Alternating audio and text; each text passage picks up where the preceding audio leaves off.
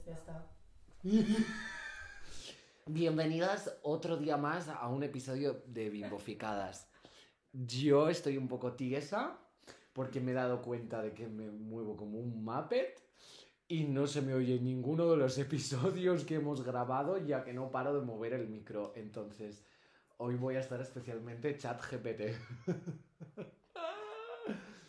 Eh, vamos a hablar de salud mental, pero de lo que nos gusta, es decir, mujeres locas. Ya que las dos somos locas. Antes de esto quiero hacer un disclaimer y comentar que ya por primera vez nos han parado a las dos para pedirnos una foto, una seguidora del podcast, la única que tenemos. La única que tenemos. que efectivamente la ha pagado mi representante Gema para contentar a María.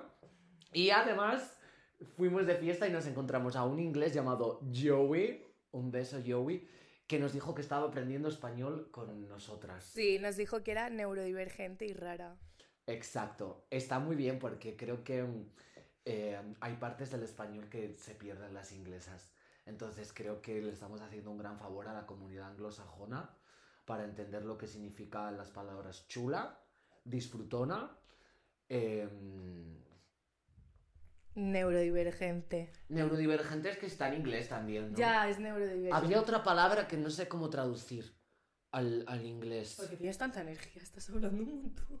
María, solo hablas tú en este podcast, ¿te has dado cuenta? O sea, todos los clips que hay en TikTok son tuyos. En Porque plan, tú siempre hablas de sexo y de pollas y cosas que no puedo poner en, en- en redes sociales porque me lo borra. Es mi vida, María.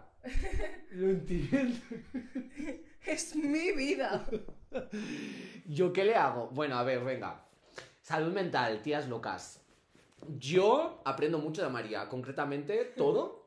Y durante muchos años de mi vida me he dedicado a robarle las ideas, plagiarle todos los discursos, llevarle la contraria en primera instancia y luego fingir que siempre he estado de acuerdo con eso y comentarlo en varios programas de éxito como Gameplays.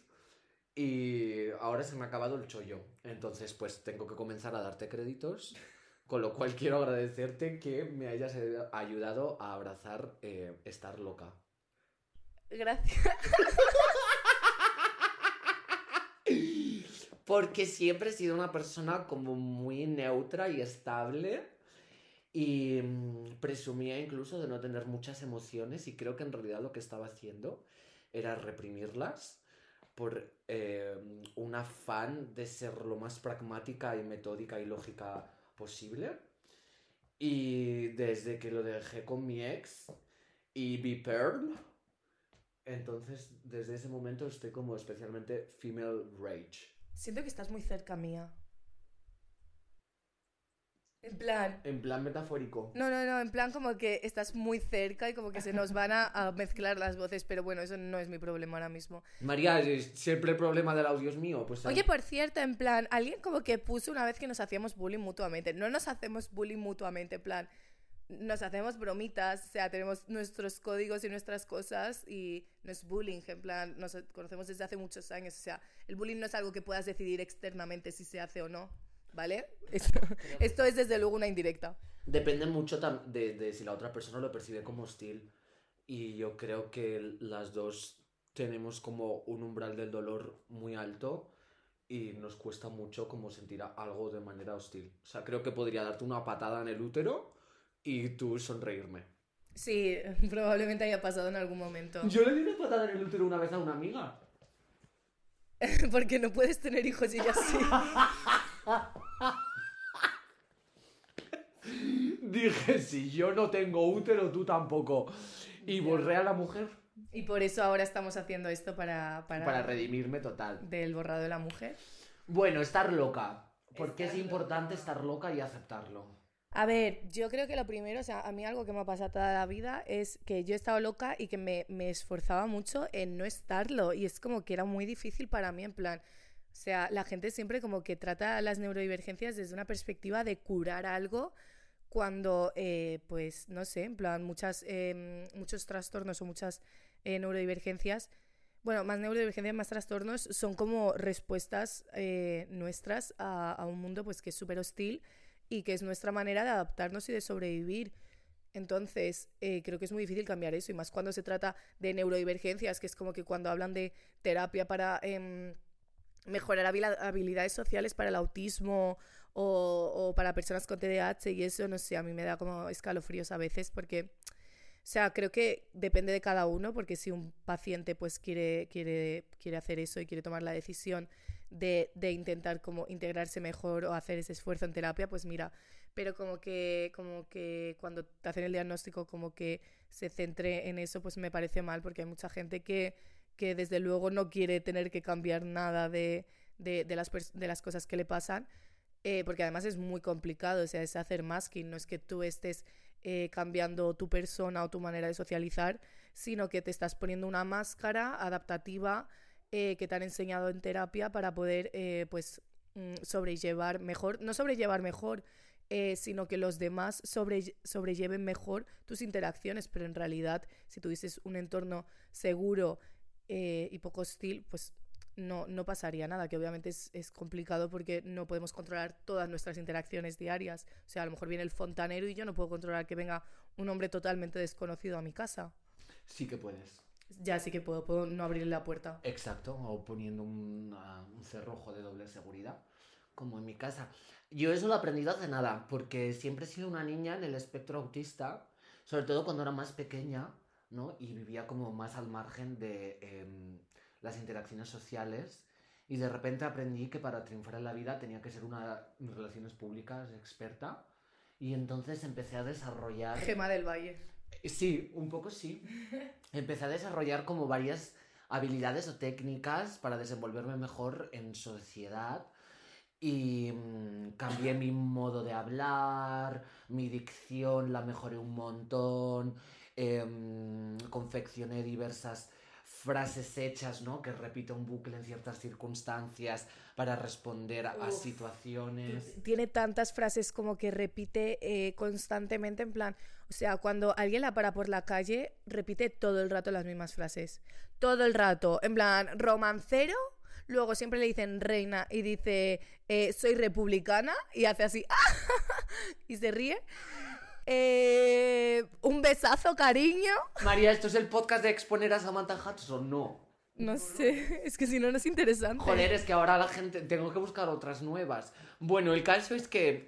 La risa también la he utilizado mucho siempre para salir de ese paso, ¿no? Porque digo, Dios mío, si no me río, van a pensar como que. Mmm, que no estoy participando de esta interacción, ¿no? Como que no formo parte del diálogo. Entonces necesito un aditivo para dejar bien claro que estoy reaccionando de una manera estándar a las cosas que me están contando. Entonces tengo como distintas risas para reaccionar a cosas, pero ahora, gracias a mi grupo de amigas que estamos todas desequilibradas y no hay ni una sola persona cuerda, o sea, somos la pajarería de Transilvania, he aprendido como a simplemente ser incómoda.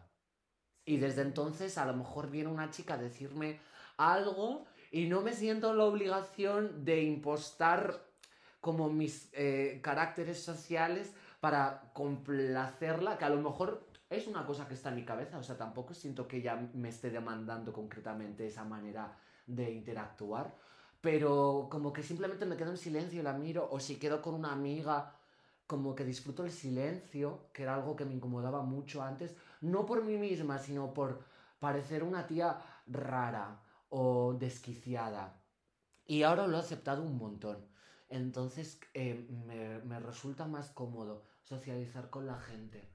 A mí eso me pasaba antes, pero en plan, yo creo que... Tú siempre has sido una tía muy rara y te has chupado el coño, María. No, no, no, pero en algún momento no me ha chupado el coño, tía. Imagínate ser adolescente y ser tan rara y oler a chorizo, en plan, es como, es como incómodo, ¿sabes? En plan...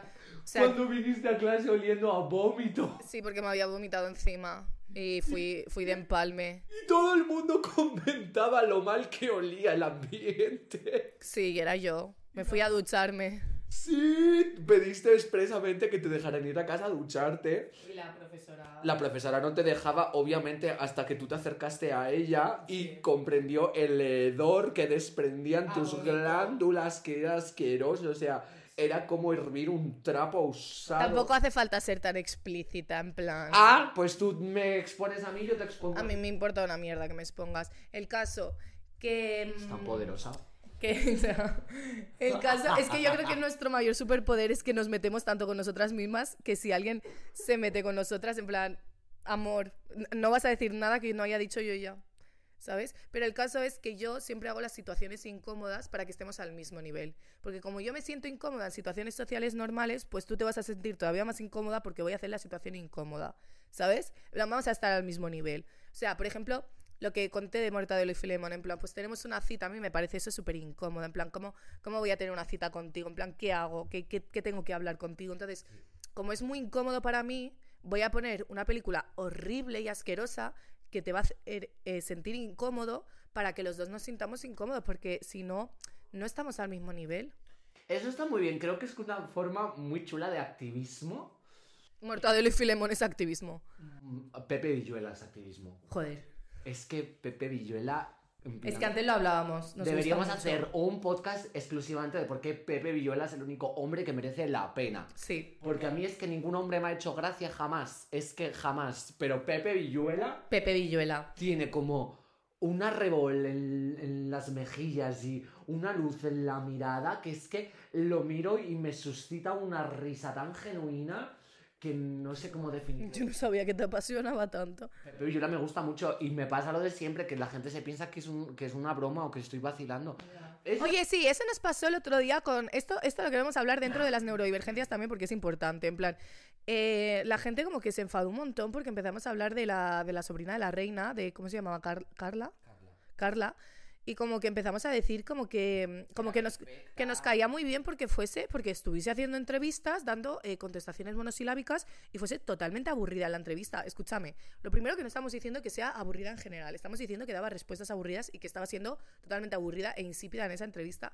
Nos parece perfecto. En plan, o sea, la gente se cree que lo primero que no sé por qué ponéis como sois tan paternalistas con una persona que a lo mejor puede tener un problema psiquiátrico o lo que sea, cuando ella también lo único que ha hablado es de que tenga bulimia, o sea, que lo demás son especulaciones, pero igualmente no sé por qué eh, tenéis que ser tan paternalistas con esta persona, porque literalmente nos cae bien por su manera de ser, en plan, o sea, que para vosotros esa manera de ser sea un producto de medicación o de lo que sea, que ni siquiera lo sabemos, porque ya te digo que son especulaciones.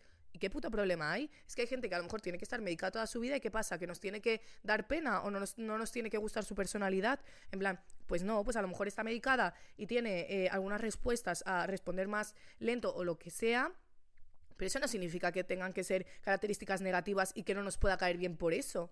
Nosotras valoramos mucho precisamente que la gente se esfuerce muy poco en amoldarse a un canon generalizado. Entonces, que tú estés medicada supuestamente y no te esfuerces en actuar de una manera que se considera normal, nos encanta. También he de romper una lanza a su favor y es verdad que tenemos un tono de voz y una expresión eh, que cuesta mucho discernir cuándo estamos de broma y cuándo estamos hablando en serio. La respuesta es que seguramente siempre hablemos en serio.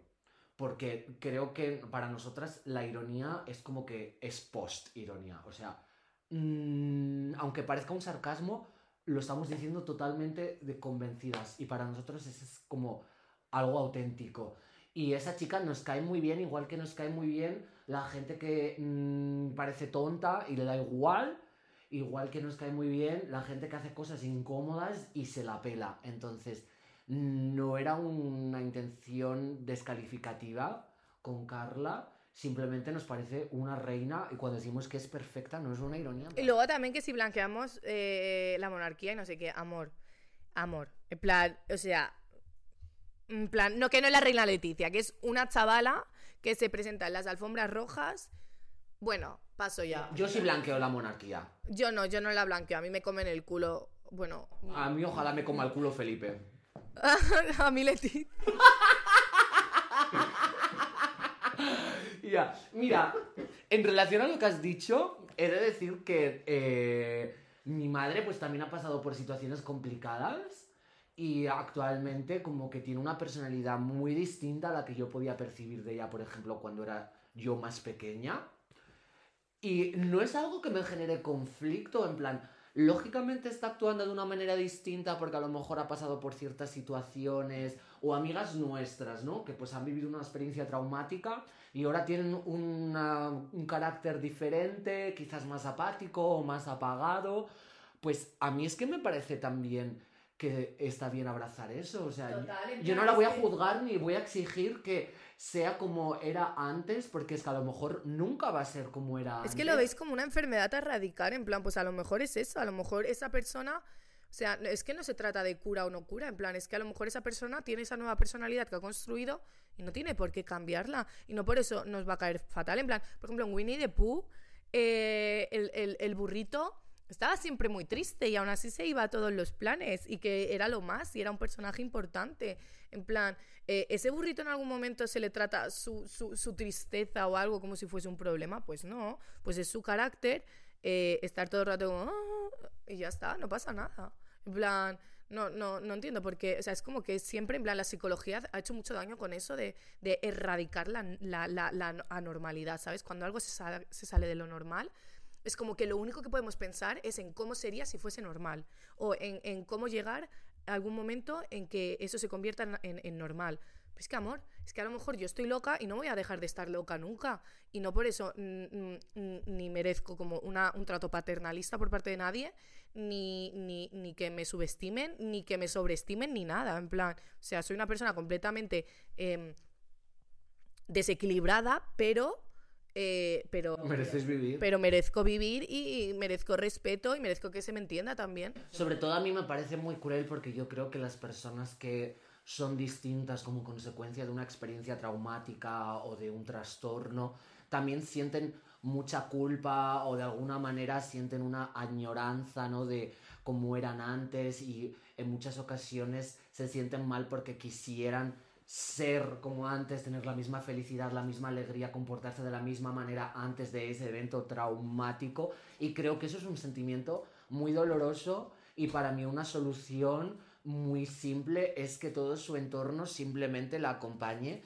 y acepte pues que a lo mejor ahora es de esa manera y quizás en un futuro vuelva atrás y vuelva a ser como antes o quizás no porque hay gente que no tiene esa fuerza o simplemente no tiene... Pero no fuerza, en plan o a que... lo mejor no quiere cambiar porque para ella es su manera de afrontar esa situación y es su zona de confort y salirse de ahí le supone un esfuerzo tan grande o un suplicio tan doloroso que es que está no voy a decir que está bien así, pero quizás es la única manera. Mejor sí que, sí que, sí que está bien así, yo qué sé, en plan, es que también, eh, pues la gente que se comporta normal está bien, en plan, o sea, están bien mentalmente, ¿tú crees? O sea, hay gente que se comporta totalmente normal, que tiene una socialización totalmente normal y que están fatal y que luego la cagan un montón y hacen un montón de locuras, pues a lo mejor em, me viene mejor estar loca en mi día a día y no, eh, yo qué sé, mm, tirarme de un puente que, tener que estar eh, reprimiéndome todo para adentro y, luego de repente estallar un día cualquiera, que es lo que le pasa a muchísima gente.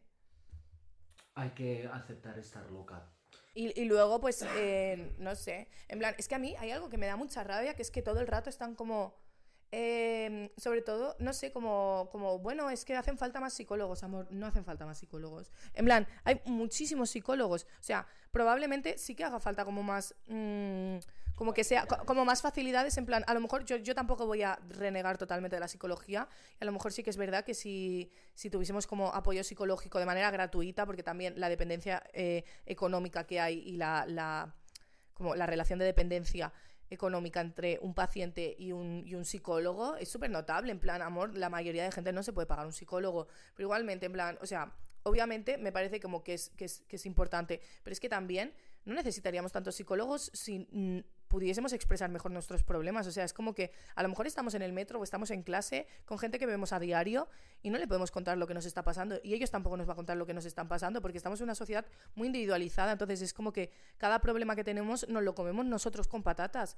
Y es normal que ese problema o eh, esa acumulación de problemas se vaya haciendo cada vez más grande. O sea, es normal que cuando tengamos 20 años estamos totalmente exhaustos, pero no solamente porque no hayamos ido a terapia nunca. En plan, no podemos centralizar todos los cuidados de salud mental dentro de la medicina eh, occidental. Es que también eh, hay un problema muy grande de no comunicación, o sea, de, tener que afrontarlo todo sola, de tener que comerse todo sola y, y es, una, es una mierda. O sea, los niños em, es como que si no tienes a tu familia al lado y es tu familia tu apoyo, nadie es tu apoyo. Porque eres una niña y a lo mejor no puedes construir amistades tan fuertes eh, y tan como em, cercanas como las que yo tengo construidas ahora. Entonces, eh, te tienes que enfrentar solo a los problemas que puedan devenir, que parece que porque eres un niño no tienes problemas, pero luego eso te, te, te, pesa y te, te arrastra hasta que eres lo suficientemente mayor como para darte cuenta de todo lo que ha pasado. Y sobre todo pasa con las mujeres. En plan, las mujeres arrastramos un dolor, un peso, una ansiedad, em, unos malestares muy grandes a lo largo de nuestra vida que luego se cronifican. Y es normal que luego tengamos problemas de, de, de auto- autoinmuno- autoinmunodeficiencia o, o problemas de... Fibromialgia. Claro, fibromialgia mismamente, en plan, que, que, que- o sea, o lupus, en plan, es que son enfermedades que muchas veces se relacionan con eh, mujeres que han sufrido maltrato y, y que hay muchísima más prevalencia de mujeres eh, que sufren este tipo de enfermedades que de hombres. En plan, es verdad que puede relacionarse con muchas cosas, pero... ¿Por qué has apagado el micro, tía? A ver, ¿qué estabas diciendo? Estoy tan enfadada. Es que encima ha empezado el podcast diciendo. Estoy enfadada, tía, pero es que estoy hasta el coño de ti porque es como que solo tienes un trabajo que es eh, que se te oiga bien el puto audio y no puedes hacer eso. María, es un trabajo muy complicado. Vale. Esto lo arreglas tú, pero bueno, el caso de que estábamos hablando. Yo creo que el punto es eh, que la medicina, de alguna manera, y la psiquiatría y la psicología siempre intenta eh, paliar todo lo que se salga de la norma, pero no para una mejoría personal, o tal vez sí, pero con la única intención, yo creo, de poder volver a una cadena de producción, poder volver a mm, ajustarte al trabajo asalariado, ¿no? No perder el tiempo. Pues si estás mal, te tomas una pastilla. O sea, como que siempre, como tú has dicho, se individualiza mucho el problema, pero nunca se le presta atención a todas las eh, estructuras imbricadas que también favorece que la gente esté mal, pues un entorno eh, que no es favorable, mm, que la gente mm, tenga en la cabeza pues como que brotar de repente está mal, que siempre tengas que eh, cohibirte, que no... Es que a mí me parece terrorífico, por ejemplo, que en el metro nadie haga ruido. O sea, nadie haga ruido en plan de que nadie se ponga a llorar. En plan, yo lloro tanto en el metro. O sea, ¿por qué nadie llora en el metro? O sea, estoy segura de que el 50% de esa gente quiere llorar. Llorad. En plan, pegad un chillido. Es que ¿cómo vamos a estar todos los días en el metro con total normalidad a las 8 de la mañana? Como si nadie se quisiese pegar un puto tiro. En plan, es que todo el mundo quiere en ese vagón pegarse un puto tiro, pues vamos a hablar entre nosotros, vamos a, a, a- chillar o algo. En plan, es que tan poca comunicación entre todo el mundo y es como que nos cohibimos tanto. En plan, ¿cómo no vas a llorar en el metro, tía? Son las 8 de la mañana, estás yendo a un trabajo que no te gusta. Llora. En plan, ponte a llorar. Es que, ¿qué, qué, qué, qué- qué haces ahí? Ya, y siempre es como, estoy mal, ah, pues vete a terapia. Sí, ay, bueno, cariño, hay terapia, no sé qué. Pues a veces, amor, es que también eh, eres mi amigo, en plan. O sea, no te estoy diciendo que te responsabilices tú, pero, pero es como que parece como que, que- que la única solución al mundo es la puta terapia psicológica. En plan, o sea, hay lugares. eh, eh, hice una entrevista a una, a una, a una neuróloga eh, que como que me explicó, ella vivía en el Caribe me explicó como que en la comunidad en la que ella vivía em, había como muchísima más como apoyo comunitario, como muchísimo más, en plan la cultura era muy distinta de la manera de comunicarse, de afrontar los, los problemas conjuntamente y como que no había tantas, tantas visitas al psicólogo, ¿sabes? En plan no había tanta incidencia de problemas eh, de salud mental como aquí. Obviamente creo que cuanto más capitalizado está un lugar, no solamente más problemas de salud mental hay, sino, eh, o sea, por, por, por, por todo lo que conlleva de la rapidez, de la inmediatez, de, de, las exigencias eh, capitalistas, sino también em, por lo poco que, nos acompañamos mutuamente y por la poca comunicación que hay, que es también algo que, que, alimenta el capitalismo, que es el individualismo. Como que tienes que enfrentarte siempre sola a tus problemas y no le prestan atención a dónde radican muchas veces esos problemas. O sea, Y que a veces no son problemas, en plan, es que el TLP, por ejemplo, o sea, el TLP es la histeria femenina eh, del siglo XXI. Antes se le llamaba histeria femenina cuando las mujeres eh, presentaban eh, síntomas, que es que encima, si vemos la sintomología del TLP y de la histeria femenina, son exactamente iguales. irritabilidad, malas palabras, en plan, como em, estar enfurecida, tener comportamientos extraños, cambios de humor, en plan, es que es literalmente lo mismo, disociación, etcétera. Em, ¿Y qué coño pasa? O sea, es que me vas a decir que siendo una mujer en, en, la sociedad patriarcal en la que vivimos, no vamos a estar enfadadas, no vamos a estar irritables, no vamos a estar... Es una respuesta al trauma prolongado. Todas las mujeres tienen un trauma muy grande por ser mujer, por, solo, por, el solo hecho de, de, haber socializado como una mujer durante toda su vida o durante parte de su vida. En plan, todo lo que, a toda la violencia a la que te ves expuesta diariamente solo por ser mujer, es normal que luego tengas una respuesta a ese trauma y que esa respuesta ese trauma eh, se presente como miedo al abandono, eh, estar, estar enfadada, eh, tener relaciones en las que te, aferras muchísimo a una sola persona. antes, pues se trataba de una manera médica, como un diagnóstico que se arreglaba encima con masturbación. Em, antes de eso, cuando la medicina no era tan notable, no era tan, no, era tan importante, porque ahora nuestro Dios es la medicina y no se puede em, cuestionar pues antes de la medicina eran las brujas, porque era la religión lo que estaba más en auge y era más importante en, nuestra vida. Y ahora, pues con las ciencias psico, con el individualismo de la mente, eh, está pues el TLP, el trastorno límite de la personalidad. O sea, ¿qué es TLP? Ser mujer, tener un trauma. Ya, es que cómo no vamos a estar locas si estamos hartas de todo. En plan, es que a mí me, hace mucha gracia. O sea, es como, encima es como, me parece como tan... Em, o sea, victimizante, no sé, como victimizante, ¿no? Como, como, como de acusar a una mujer de, de, no sé, de locura. En plan, es que además es que es un diagnóstico que su incidencia eh, en mujeres es mm, muchísimo más alta que en hombres. O sea, no hay casi hombres con diagnóstico de TLP, pero diagnóstico de mujeres. Y me hace gracia porque hay mucha gente que dice, eh, no, es que mm, eh, hay muchos diagnósticos equívocos, se está diagnosticando mucho a diestro y siniestro de TLP. Amor, el propio diagnóstico de TLP es una mierda. O sea, es una mierda en el caso de que yo entiendo, por ejemplo, a mi madre le sirvió mucho para autoconocerse y, aprender cosas sobre ella. Pero hay muchas chicas que llevan tratadas de TLP desde hace muchísimos años eh, para intentar como arreglar una conducta normal y que, que, en realidad se las ha culpabilizado todo el rato con eso. Además, el estigma de, de ir al médico y que sepa que tienes TLP, que eso es también mm, terrible. A mí es que me parece muy bien, en plan, creo que he tenido muchas amigas con TLP y siempre me ha encantado que estuvieran brotadas, que hicieran cosas rarísimas, que mm, chillaran, que tuvieran hiperfijaciones y como que simplemente pues existieran con su TLP, que como tú has dicho, pues es una respuesta a una serie de experiencias que has vivido. ¿Sabes? Como que a veces no es el problema, sino es la solución a un problema que has tenido previamente y es la mm, mejor manera o la más asequible que tienes de afrontar todas esas circunstancias. He de decir que la psicología puede ayudar a mucha gente, en plan, y, conozco a chicas que les ha ayudado dentro del TLP, que incluso les han dado el alta, porque el TLP como que lo ven como algo crónico muchos psicólogos, pero muchos otros no.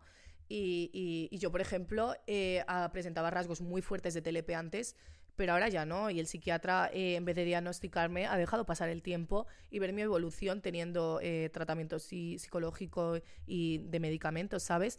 Y, he de decir que es verdad que puede ser que la psicología ayude a mucha gente porque mi madre, por ejemplo, ha estado en situaciones límites por tener TLP y la ha ayudado. Pero también he de decir que mi madre le ha ayudado mucho también mi, mi acompañamiento y que no es que me parezca mal eso, sino que me parece mal que todo el rato sea un bucle y un ciclo de una sociedad que enferma a las personas y que luego las responsabiliza de que se tengan que curar cuando eh, les estás las únicas opciones que les estás dando son opciones eh, que valen dinero o opciones em, médicas que te adormecen y que obviamente te hacen como entrar en conflicto contigo misma porque no te estás encontrando dentro de, de la personalidad que tienes ahora por la medicación. Entonces, obviamente pues es una crítica general a la psicología, pero he de decir también que, a muchísima gente le ayuda. Y a mí me ha ayudado mucho como verme identificada también dentro del autodiagnóstico en muchos rasgos autistas y me ha ayudado mucho a comprender eh, rasgos de mi personalidad, a verme reflejada en ellos y a no tener miedo a expresarlos de una manera desinhibida.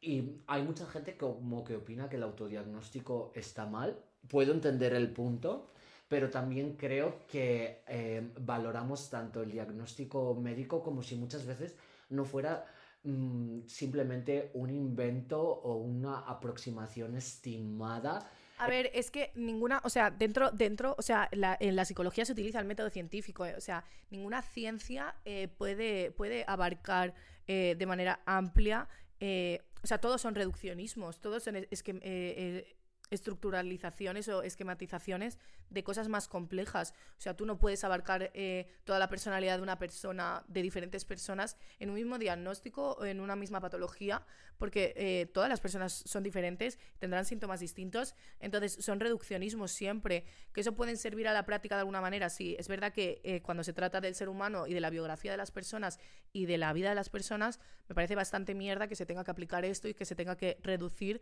para poder em, calcularlo, para poder tratarlo de manera racional.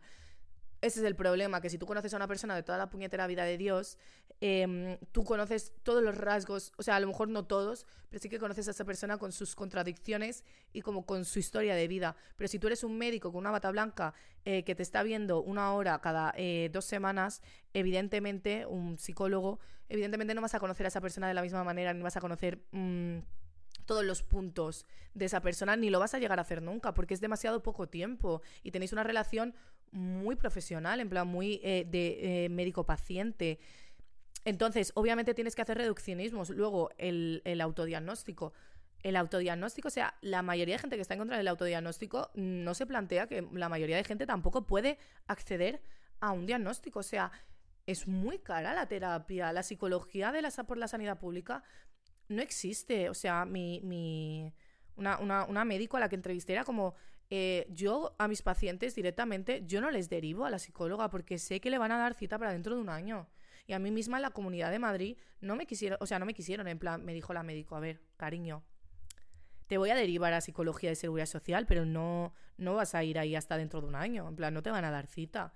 Y tuve que ir, pues, eh, por otra alternativa.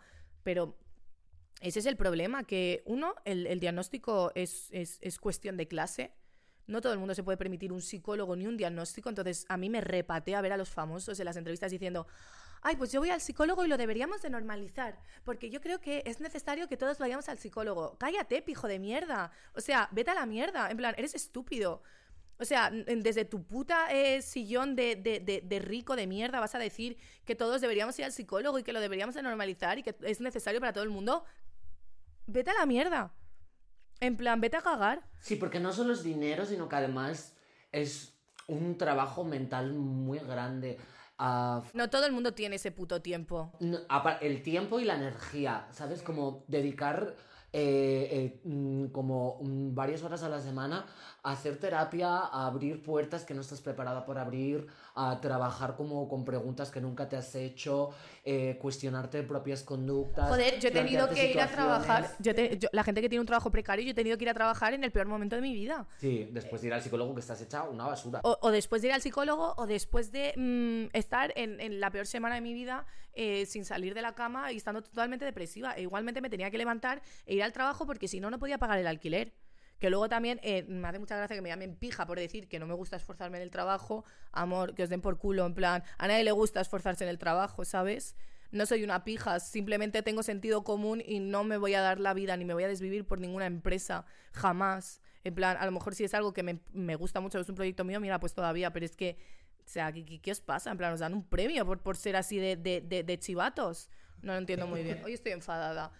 Pero igualmente, em, eso, que estoy súper a favor del autodiagnóstico porque además eh, no tiene la mirada patologizante de, un médico, no es algo que te esté pasando de arriba a abajo, sino que lo estás haciendo tú desde tu, tu, autonomía y tu autoconocimiento y a lo mejor eso te puede servir para conocerte mejor y para que los demás te entiendan mejor.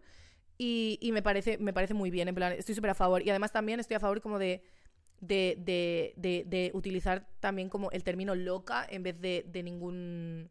O sea, me parece mejor Claro, me parece. No, no, no, mismo no. Me parece muchísimo mejor utilizar el término loca o, neuro o neurodivergente, porque la neurodivergencia además es un término que fue acuñado por los propios pacientes, en plan es un término como que dentro de la comunidad psicológica no viene de arriba abajo, sino que viene de abajo arriba, y está muy bien que eh, se entre dentro de, de, de, de la, de la academia, entren dentro eh, términos eh, hechos por pacientes.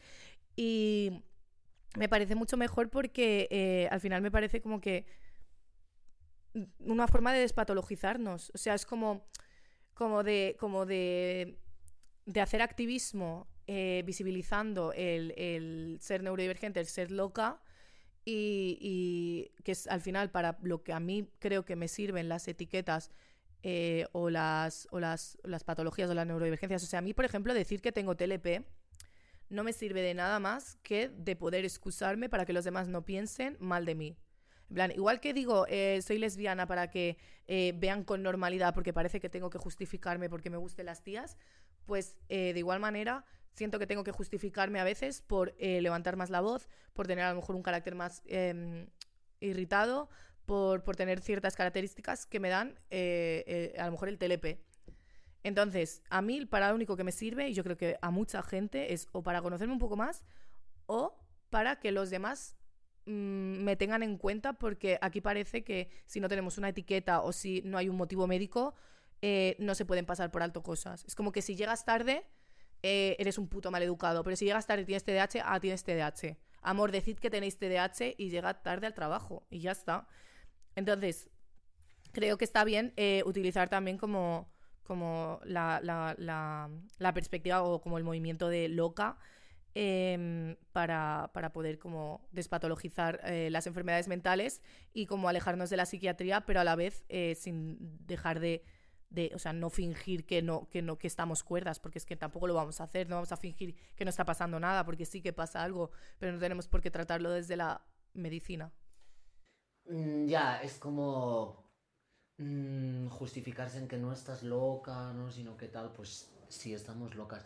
También siento que el diagnóstico es una cosa que por un lado te excluye, ¿no? Porque ya establece una dicotomía de alguien sano mentalmente y otra persona, ¿no? Muchos pero es que te, pero es que te, te, excluyen toda la vida, o sea, es como cuando dices que eh, hasta que no sales del armario no te están excluyendo amor. Al maricón de clase le estaban llamando maricón antes de que él supiese que era maricón.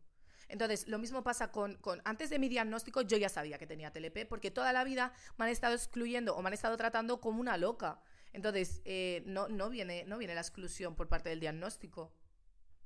María, no me has dejado terminar. Pues termina. Pues si no me dejas, no paras de interrumpirme. ¡Habla! No he acabado ninguna frase. Ya callo. Vale, no vuelvo a hablar en todo el podcast. Ahora que quedan 10 minutos. Habla.